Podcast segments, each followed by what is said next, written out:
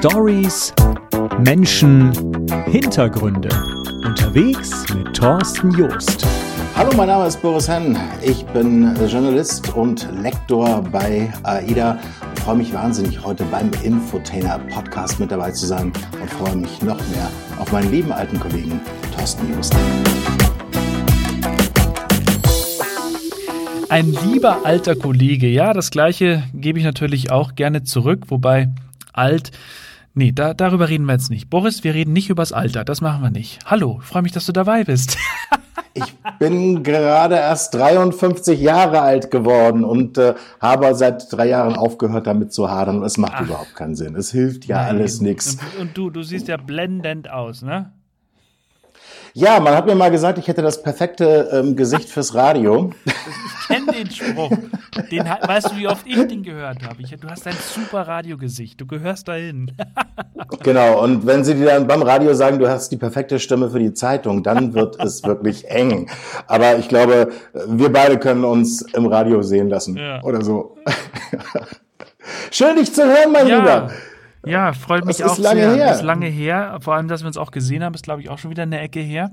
Aber ähm, da frage frag ich auch gleich mal voll rein. Hast du beim Radio auch angefangen? So wie jeder eigentlich? Ich habe am Radio angefangen, ja. Das, äh, das ist eine ganz lustige Geschichte gewesen. Ähm, das erste Mal saß ich in einem Radiostudio, da war ich 14 Jahre alt. Und ich bin äh, beim Norddeutschen Rundfunk gewesen. Die haben damals noch so richtiges Radio produziert. Da ging man in ein Studio, da war Publikum, da waren Schauspieler. Das war eine Sendung des ähm, Jugendfunks vom NDR, WDR. Die äh, hieß, ähm, äh, wie hießen die, weiß ich gar nicht mehr, keine Ahnung, Radiostudio für junge ja. Hörer. Ein bisschen sperriger Titel, aber mein Gott, es waren die 80er glaube ich. Es waren die 80er. Nein, es, es waren auf jeden Fall die 80er. Und ein Freund hat mich da mitgeschleppt und das hat mich total fasziniert, ja. ähm, zu sehen, wie das funktioniert. Und dann habe ich irgendwie gedacht, ich will immer, ich will zum Radio. So, und dann war ich irgendwann mit der Schule fertig. Das war ähm, 1986, 87, irgendwie sowas.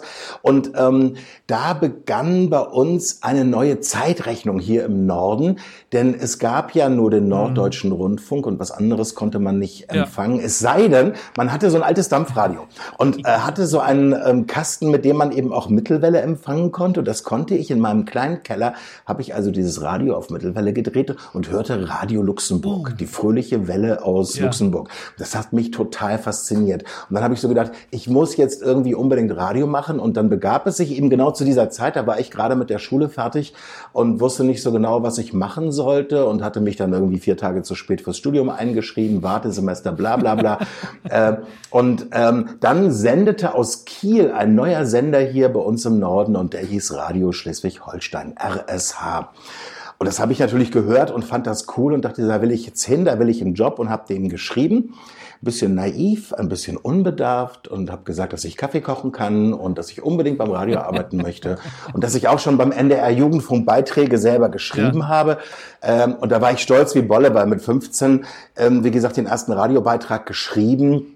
Und dann kam der Postbote mit 150 Mark damals Honorar vom NDR und ich war stolz wie Bolle. So, nun also diese Bewerbung nach ja. Kiel zu Radio Schleswig-Holstein. Ja. Und dann habe ich ganz aufgeregt darauf gewartet, dass die mir antworten. Und dann kam die unverschämteste, nein, das war die zweitunverschämteste Absage, die ich in meinem Leben bekommen habe. Und zwar hieß es, sehr geehrter Herr Henn, herzlichen Dank, dass Sie äh, sich beworben haben. Und ähm, wir haben alle unsere Kollegen gefragt. Keiner war bereit, seinen Platz für Sie zu räumen. Wir bitten Sie um Verständnis und bleiben Sie ein Freund von RSH. Das war nicht das schön. Haben die geschrieben, das war nicht schön. Ja, ja, ja, ja, ich habe dieses Ding immer noch. Ich habe diese, diese Absage immer noch von dem damaligen, ich sage den Namen des Kollegen ja. jetzt nicht. Ähm, das hat mich echt genervt. Ich war ziemlich angepisst darüber. Ich meine, ich war jetzt irgendwie 18, 19 ja. und so. Es war natürlich auch ein bisschen naiv, aber sie hätten mir ja wenigstens einen Job als Praktikant ja, geben können. Und ich habe mir dann gesagt, jetzt erst recht. Und ein halbes Jahr später ist dann in äh, Hamburg der erste Privatsender on air gegangen. Das war Radio ja. Hamburg. Und äh, da habe ich dann auch eine Bewerbung hingeschickt. Die habe ich etwas naja, anders formuliert. Und dann bekam ich einen Anruf von einer ganz, ganz tollen Kollegin, die heute auch beim NDR ist und die sagte, komm mal vorbei, zeig mal, was du Ach, kannst. Cool. Und das ja. habe ich gemacht und hatte einen Super. Job. Also 14 Tage nach Sendestart habe ich bei Radio Hamburg angefangen. Ich habe zu der Zeit ähm, dem dringenden Rat meines Vaters ähm, äh, entsprochen, erstmal einen anständigen Beruf zu ergreifen. ähm, das ist sehr lustig, weil mein Vater ist ja zur ja. See gefahren und er wollte jetzt, dass sein Sohn einen anständigen Beruf lernt. ja, ne, also unfassbar. Auf jeden Fall, ich bin also nach der, nach der Schule erstmal in eine Bank gegangen und habe da ähm, eine Warteschleife gemacht zur Ausbildung und habe da ähm, ein bisschen gearbeitet, mich wahnsinnig gelangweilt und gesagt, das kann jetzt so nicht die nächsten 40 Jahre weitergehen. Äh, und war dann ganz dankbar, habe den Bankjob geschmissen und bin zu Radio Hamburg gegangen und habe da von der Pike auf Radio gelernt und habe da als Reporter ja. gearbeitet, Jugendfunk gemacht. Ich war Polizeireporter. Ich glaube, ich war der einzige Polizeireporter in Deutschland, der Kindersendungen auch noch moderiert hat. Das war sehr lustig. ähm, und ja, das war eine wunderbare Zeit. Ich war da fünf Jahre. Ich habe da eine Ausbildung gemacht, ähm, eine richtig gute Ausbildung sogar ja, und nach der Zeit beim Radio, äh, und, ähm, als die Ausbildung dann fertig war, war so die Überlegung, was machen jetzt äh, äh, meine Karriere? Wie geht's denn jetzt weiter? Also entweder äh, musste ich irgendwie die Stadt wechseln, weil du kannst jetzt nicht bei dem Sender ewig bleiben, wo du gelernt hast. Du bist ja eigentlich immer irgendwie der Azubi. Und äh, hatte dann ein Angebot, nach Frankfurt zu gehen, zu Radio FFH. Ich hatte ein Angebot, äh, zu einer Rundfunknachrichtenagentur zu gehen. Ähm, ich hatte mich bei Voice of America beworben in Washington und hatte auch von RTL ein Angebot bekommen. Oh. Und dann habe ich so gedacht, ja, RTL, das habe ich während meiner Ausbildung gemacht. Ich wollte nie zum ja. Fernsehen. Ich fand Fernsehen, Fernsehen immer ziemlich blöde, musste aber im Rahmen meiner Ausbildung zum Fernsehen für vier Wochen hier äh, bei RTL in Hamburg ja. arbeiten. Und das hat wieder erwarten tierischen Spaß gemacht. Ja, und dann fuhr ich nach, fuhr ich nach Köln, habe mich da vorgestellt und äh, dann haben die gesagt, ja, dann fangen Sie mal hier an. und so bin ich zu RTL gekommen. Ja. Du hast, äh, bevor wir gleich auf RTL zu sprechen kommen, hast du gerade gesagt, das war die zweitunverschämteste Absage von, von den Kollegen in Schleswig-Holstein. Was war denn die unverschämteste Absage? das musst du jetzt schon erzählen. Du, die, die war, die war wirklich eigentlich noch härter, weil die war viele, viele Jahre später. Und wie gesagt, ich habe ja sehr viel Fernsehen gemacht. Ähm, ich habe bei, bei RTL ja viele ganz verschiedene Dinge getan. Ich habe es unter anderem auch unterrichtet an der ähm, RTL Journalistenschule, an der Akademie für Publizistik in Hamburg, an der Journalistenschule in München.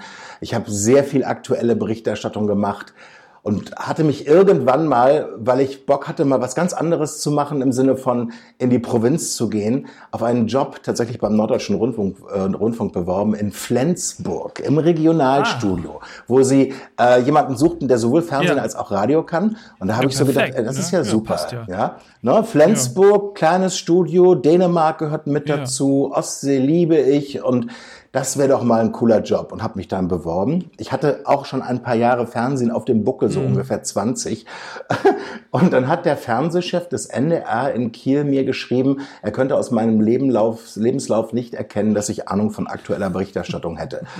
Und das fand ich echt unverschämt. Was du da bringst du Generationen von Journalisten hervor und lernst, äh, lernst ja. mit denen gemeinsam, beziehungsweise lehrst diesen Beruf und lehr, lehrst Nachrichten. Und dann, und dann sagt dir so ein Typ, sie haben ja, keine Wahnsinn. Ahnung. Da habe ich so gedacht, okay, weißt du was, ja. äh, Genau. Also, ne? Klar, kann ich, kann ich absolut nachvollziehen. Das, Nein, das fand ich wirklich ja, unverschämt und ja, was naja. soll's. Egal. Mein Leben ist auch ja, trotzdem schön. eben, das denke ich mir. Das ist wunderbar. Bei RTL warst du ja auch, ähm, und da kenne ich dich tatsächlich her. Wir kommen ja auch gleich dazu, da würde ich dann gern die Geschichte erzählen, wie ich dich zum ersten Mal gesehen habe, wieder. Denn ich dachte mir damals schon, da wo wir uns dann wieder gesehen haben, den kennst du irgendwo her. Und ja, ich habe tatsächlich damals die RTL und war es RTL Explosiv? Das hast du moderiert, ne? Das ja, habe ich genau. moderiert, dann, ganz genau war es das du. So mit ein paar weniger grauen Haaren. Jetzt hast du ja nicht viel, aber ein paar waren es dann doch weniger. Und das warst du. Und die Stimme habe ich wieder erkannt. Ich bin ja so ein Stimmenfetischist, ne? Also ich, ich kann der Stimmen wunderbar zuordnen. Ich, ich kann dir genau sagen, keine Ahnung, wenn meine Freundin eine, eine Voice-Message abhört, kann ich ihr genau sagen, welche Freundin von uns das ist. Oder welcher Bekannter. Weiß ich sofort. Und äh, so geht's mir auch bei Synchronsprechern, bei Hörbuchsprechern und so weiter. Und da habe ich Gesicht und die Stimme miteinander verbunden. Wie lange hast du das gemacht? Wie lange hast du RTL explosiv moderiert? Ich war fünf Jahre tatsächlich bei Explosiv. Ich hatte ja vorher ein Regionalprogramm gemacht und im Regionalprogramm von RTL hier, das hier in, in Hamburg zentral für den ganzen Norden gemacht wurde, war meine damalige Chefin Barbara Elichmann, ah. äh, die mich ja schon als Volontär kennengelernt ja. hatte und die dann sagte, hey super und toll, dass du bei uns bist. Und die wurde dann halt eben irgendwann nach Köln versetzt zu ähm, RTL und hat mich dann gefragt, hast du nicht Lust hinterherzukommen? Und das habe ich gemacht und bin dann erstmal als ähm, Chef vom Dienst ähm, hin und diese tägliche Explosivsendung eben hinter mhm. den Kulissen zu ja. leiten äh, mit ihr gemeinsam. Sie war ja die, die Redaktionsleiterin und Moderatorin. Und wir haben dann zeitgleich ja so ein kleines Promi-Magazin auf die Schiene gebracht, exklusiv mhm. mit einer ähm, lieben Kollegin, die Frauke Ludowig ah. heißt. Frauke hatte vorher Barbara quasi vertreten, wenn sie ja, nicht genau. konnte und im Urlaub war oder so. Jetzt hatte sie ja ihre eigene Show und konnte das nicht mehr machen. Und dann hieß es, jetzt muss irgendjemand hier mal moderieren, wenn ich nicht Warum kann. Kein Mann. Dann haben wir Castings. Nö, naja, nee, erstmal wurde so, gecastet und ich habe hab dann diese Castings ähm, durchgeführt und habe dann eigentlich mehr so im Spaß gesagt, ach, das ist ja lustig, das würde ich auch gerne machen. Ich will auch ein Casting machen. Und dann hatte ich plötzlich einen neuen Job und so. Ähm, habe ich dann erst die, die Vertretung gemacht für Barbara, wenn die halt im Urlaub war oder krank war oder nicht da war. Und dann haben wir eine eigene Sendung für den Samstag entwickelt. Und das war dann meine eigene mhm. Explosiv Weekend. Also so nach dem Motto immer äh, parallel quasi zur, zur Sportschau, ja. wenn da Fußball lief. Also ich wollte eigentlich gerne mal so eine Werbung ähm, haben, so Litfaßsäulen in Hamburg, auf denen steht, wenn Sie beim Fußball sind, bin ich bei Ihrer Frau. Aber Dazu ist es nie gekommen. Aber das habe ich eine ganze Weile gemacht, so bis, bis Ende der, bis Ende der 90er Jahre tatsächlich. Dann wurde, dann sollte ich eigentlich nach New York gehen für RTL als Korrespondent.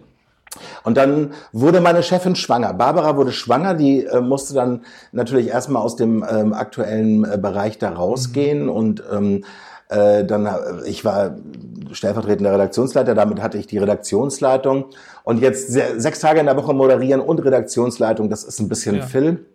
Und wir haben dann geguckt, wer könnte jetzt die Moderation in der Woche übernehmen und haben dann einen bezaubernden Kollegen dafür gewinnen können, den äh, ich auch von ähm, Radio Hamburg und von RTL Nord noch kannte, nämlich Markus Lanz. Hm. Mein lieber Freund Markus, ein wunderbarer Kollege, hat dann eben die ähm, Moderationen unter der Woche ja. übernommen. Ich habe das Wochenende ja. weitergemacht. Naja, und irgendwann dann war das äh, so, dass Barbara ja aus ihrem Job wieder da, also nicht aus ihrem Job als, als Mutter, Mutter, als Job als Mutter wieder ja, da, äh, ja, wieder da war. Und die wollte natürlich gerne auch wieder auf ja. den Schirm. Und Markus wollte ja nun aber auch nicht äh, weichen in der Versenkung verschwinden. Und dann habe ich damals gesagt, okay, komm, dann ähm, macht Markus halt dann das Wochenende. Barbara ähm, äh, ist wieder da da und habe dann auch so für mich gesagt, fünf Jahre in dem Job, wenn du so sechs, sieben Tage die Woche arbeitest, ähm, ist genug, jetzt muss ich mal irgendwas anderes ja. machen.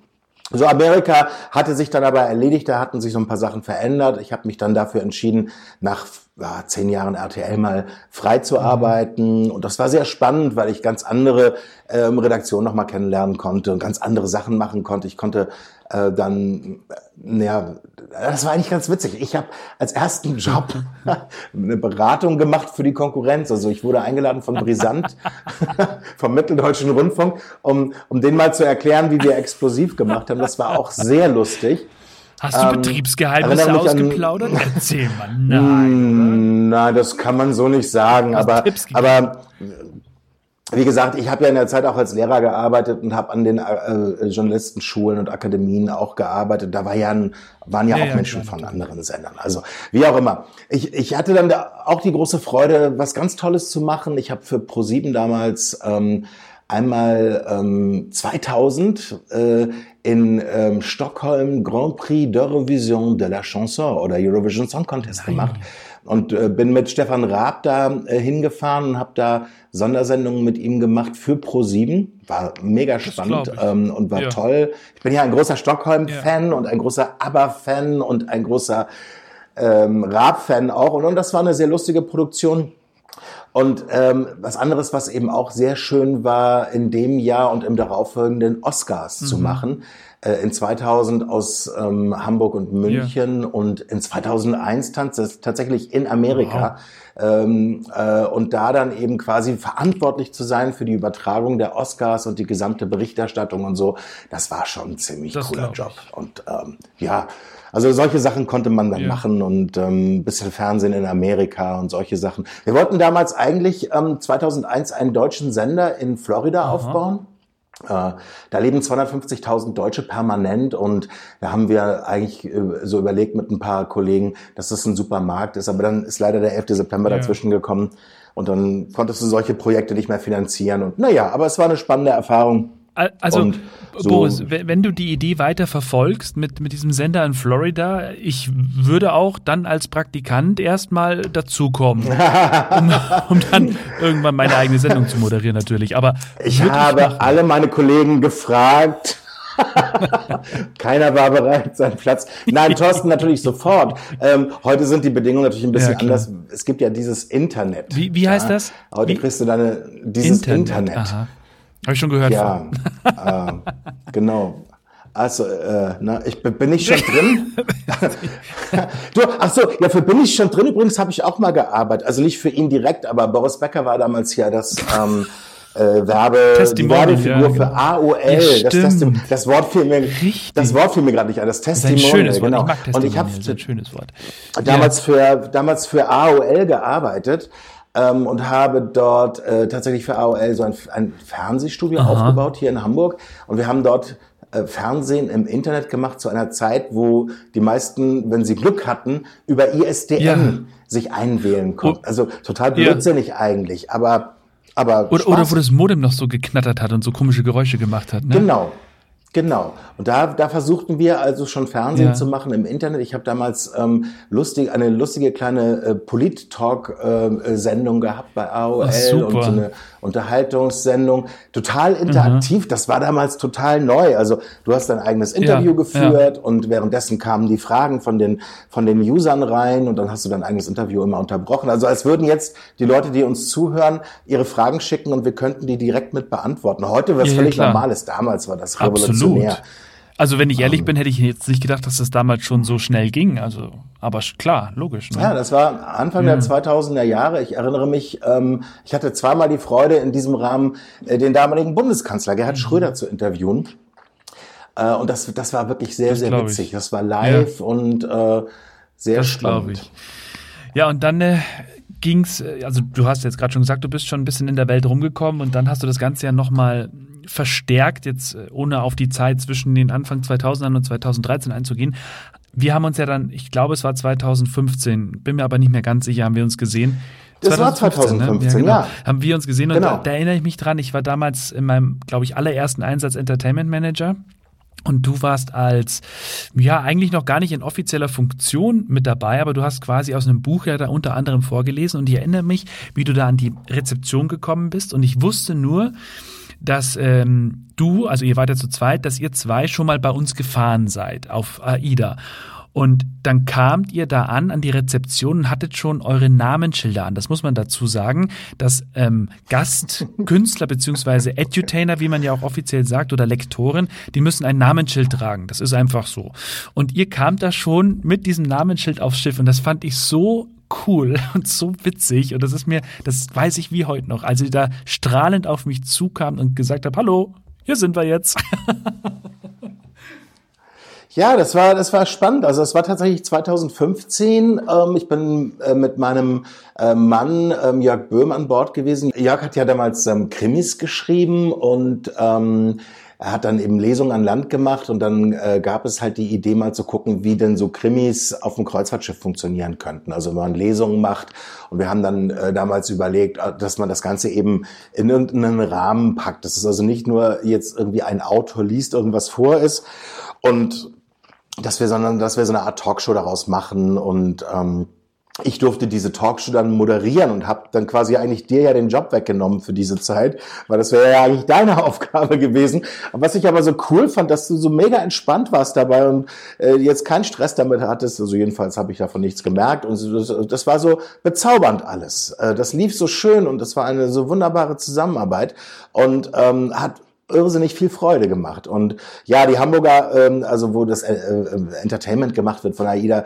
äh, in, in Hamburg hier auf dem Kiez, äh, die hatten uns halt eben mit so kleinen Namensschildern versorgt. Und wir waren natürlich stolz wie Bolle, jetzt ein offizielles AIDA-Schild zu tragen. Ja, sehr, sehr lustig. Hab, ja, ja, das stimmt. Das hat man euch auch angesehen.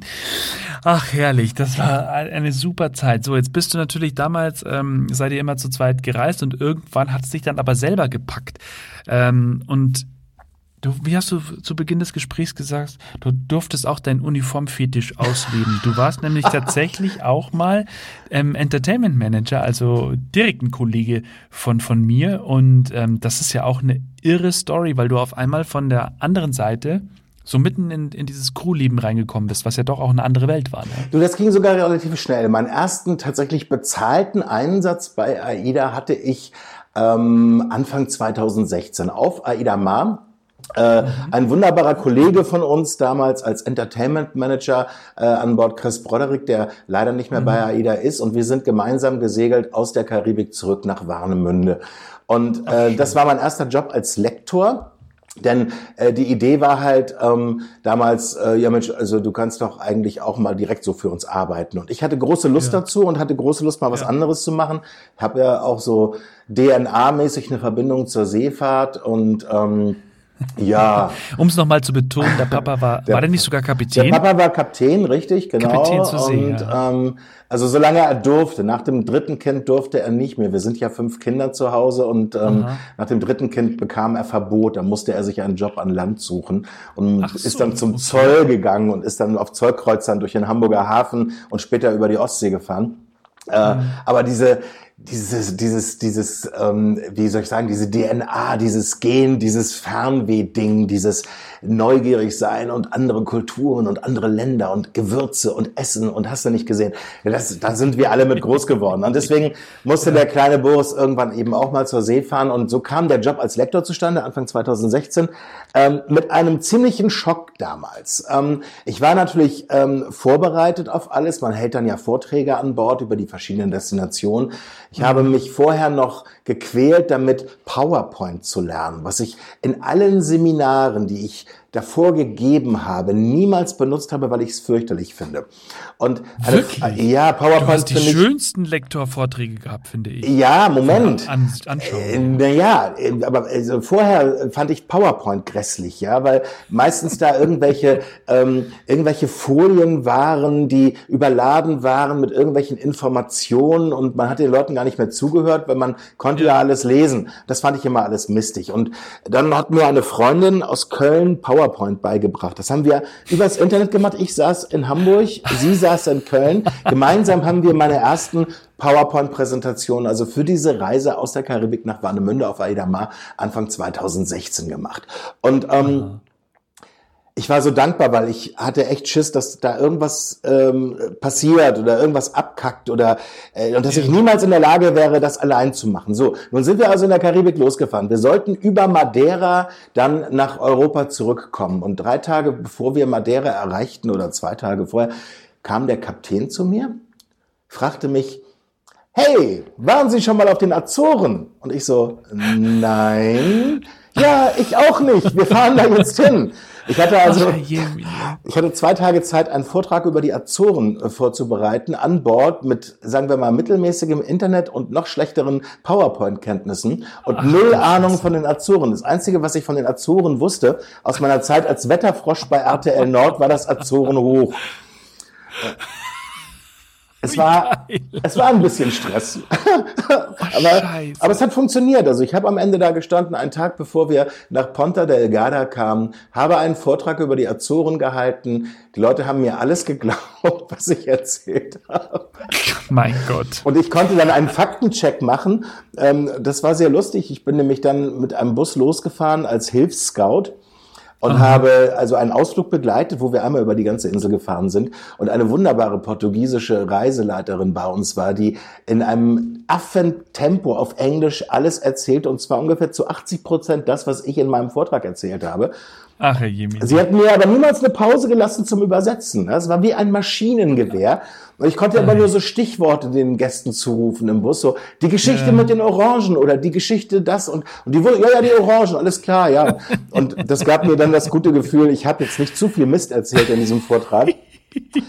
Na, das ist ja ähm, gut. Ja, aber das, das war echt, also das war für mich echt shocking. Aber seitdem kann ich PowerPoint und seitdem äh, kenne ich mich auch auf den Azoren ganz gut aus. Ich bin da nun mittlerweile auch ein paar Mal gewesen und die sind nun ja. mittlerweile kein Problem mehr.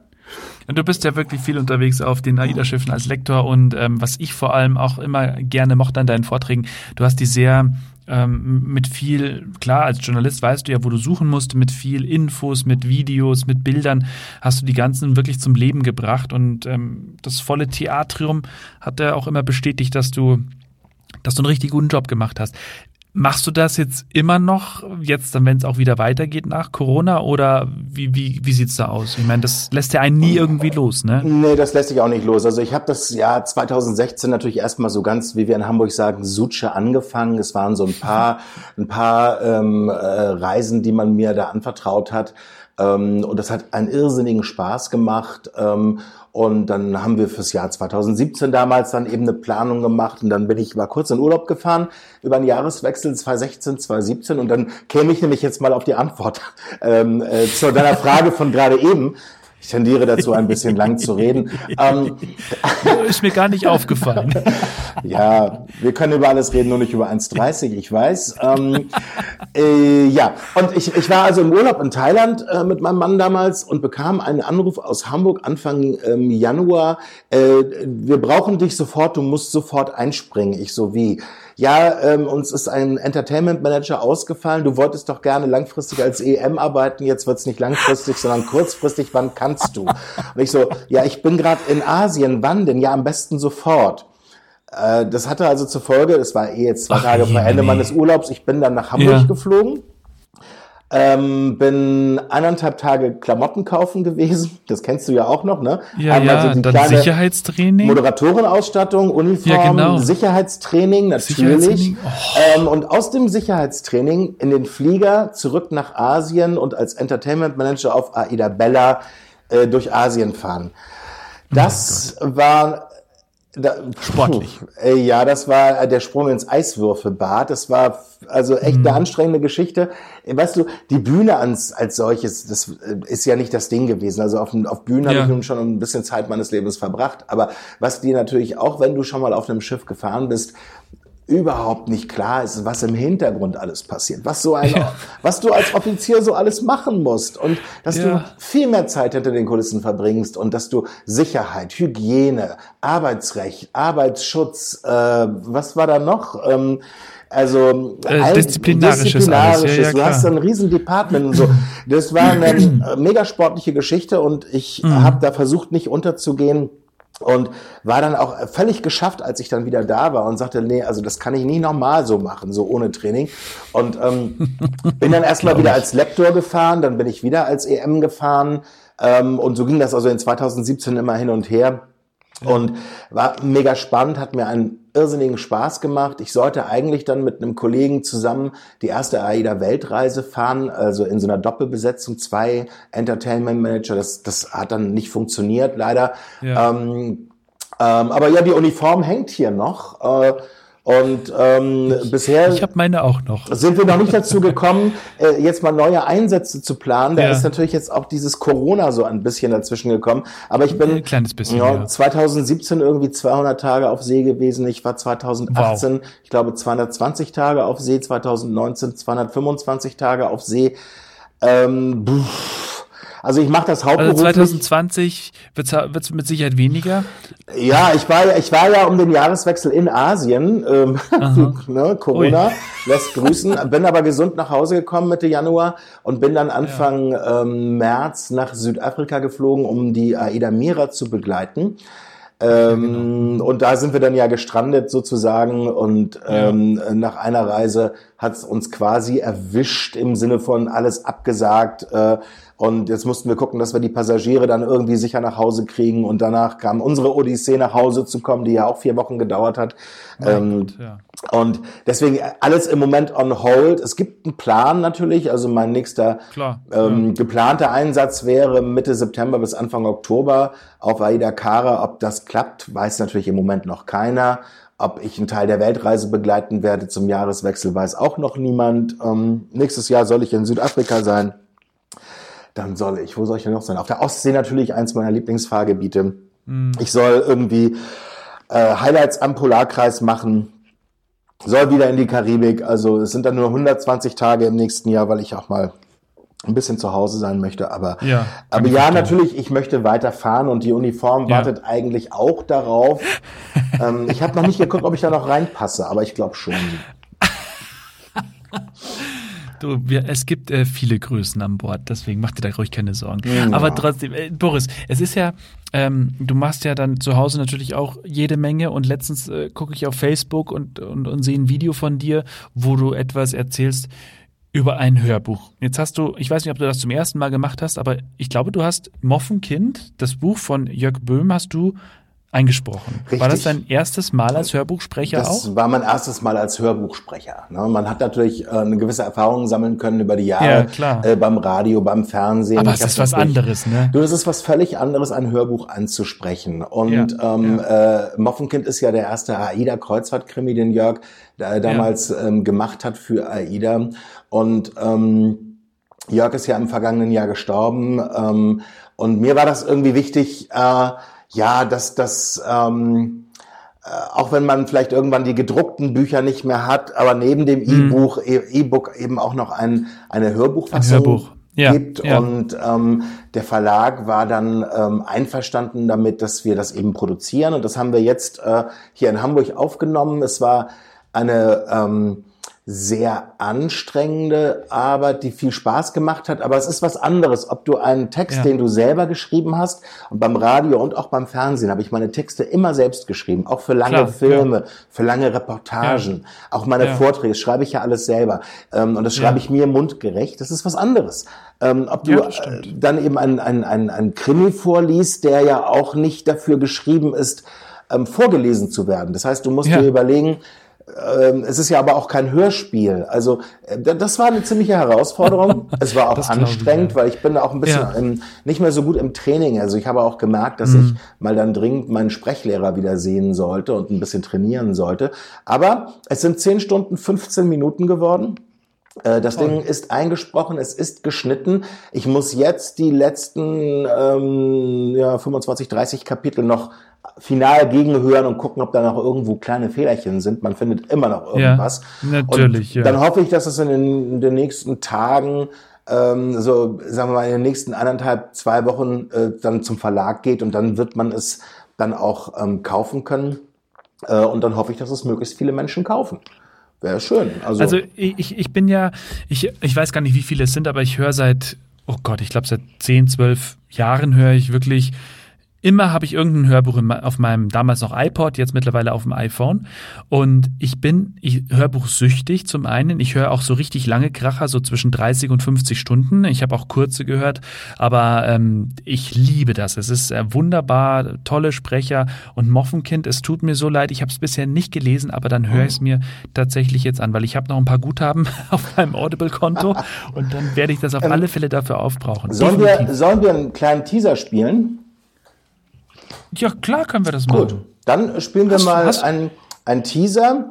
Ähm, den, den baue ich hier ein, oder was? Den kannst du einbauen. Den baue ich hier ähm, ein. Den kann ich dir schicken oder kannst du den einbauen. Ähm, das ist der Prolog von Moffenkind ähm, mit einer sehr spannenden Musik unterlegt und ähm, da können wir jetzt mal reinhören. Prolog. Freitag, 16. Juli 1995. Sie wachte auf, benommen und schwach. Um sie herum war es dunkel, tief und schwarz. Alles schien sich zu drehen, wie in einem Karussell, immer schneller und schneller. Wo bin ich? fragte sie sich, während sie versuchte, sich zu erinnern. Die Wahrheit, ja. Sie war zu ihnen gegangen, um die Wahrheit herauszufinden, hatte nur mit ihnen reden wollen. hatte es tun müssen. Es war ihr Auftrag gewesen. So hatte sie den Wunsch verstanden, der an sie herangetragen worden war. Was danach passiert war, wusste sie nicht mehr. Sie konnte sich nicht mehr daran erinnern. Sie hatte einfach kein Gefühl, wie spät es war oder welchen Wochentag der Kalender anzeigte. Es war, als habe jemand anderes ihr Leben gelebt, und sie musste dafür nun die Konsequenzen tragen. Sie prustete los. Ihr Mund war trocken und rau und ihre Lungen schienen wie verklebt zu sein. Sie wollte schreien, doch ihre Rufe verhallten hölzern und matt. Sie trat und schlug um sich, wie ein Käfer, der auf dem Rücken lag und endlich wieder auf die Füße kommen wollte, um davon zu fliegen. Doch ihre Hände und Füße kaum in Bewegung berührten etwas Hartes, Unnachgiebiges. Sollte sie nach dem Blackout so kraftlos sein?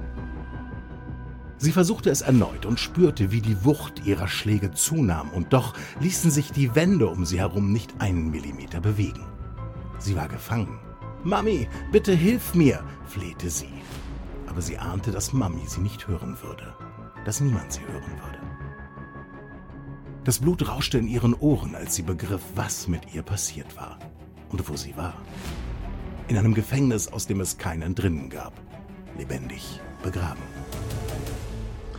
Ja, also äh, Moffenkind, wie gesagt, äh, der kleine Teaser, der Prolog aus diesem ersten AIDA-Kreuzfahrt-Krimi, der dann hoffentlich relativ bald dann auch verfügbar sein wird. Auch für dich, mein ja. lieber Thorsten. Ja, freue ich mich drauf, wirklich. Also das äh, klingt schon sehr spannend. Ich habe äh, damals nur immer so ein bisschen reingelesen, weil ich ein Buch ja damals äh, am Schiff mal zur Hand hatte.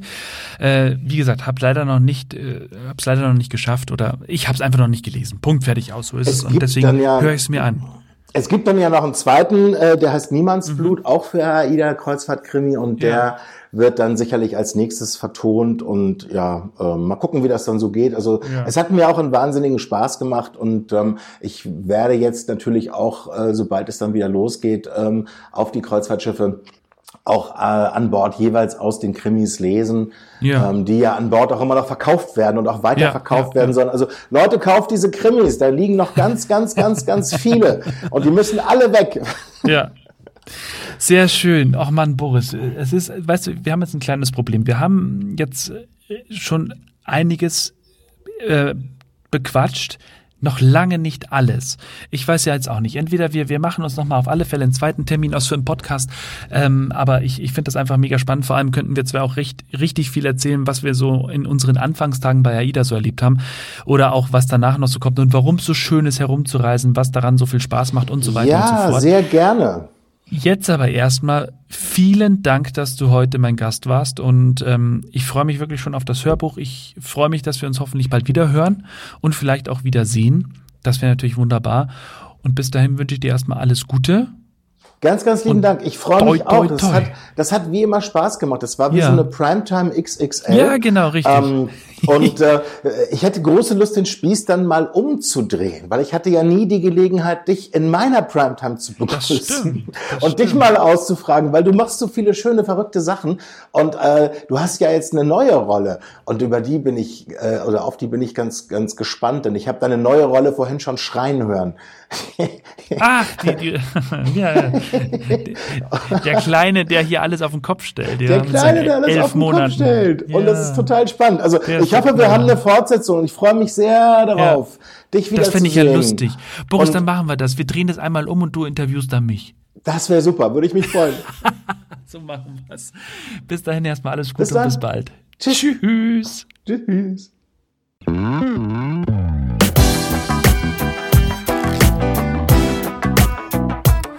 Der Infotainer mit Thorsten Joost.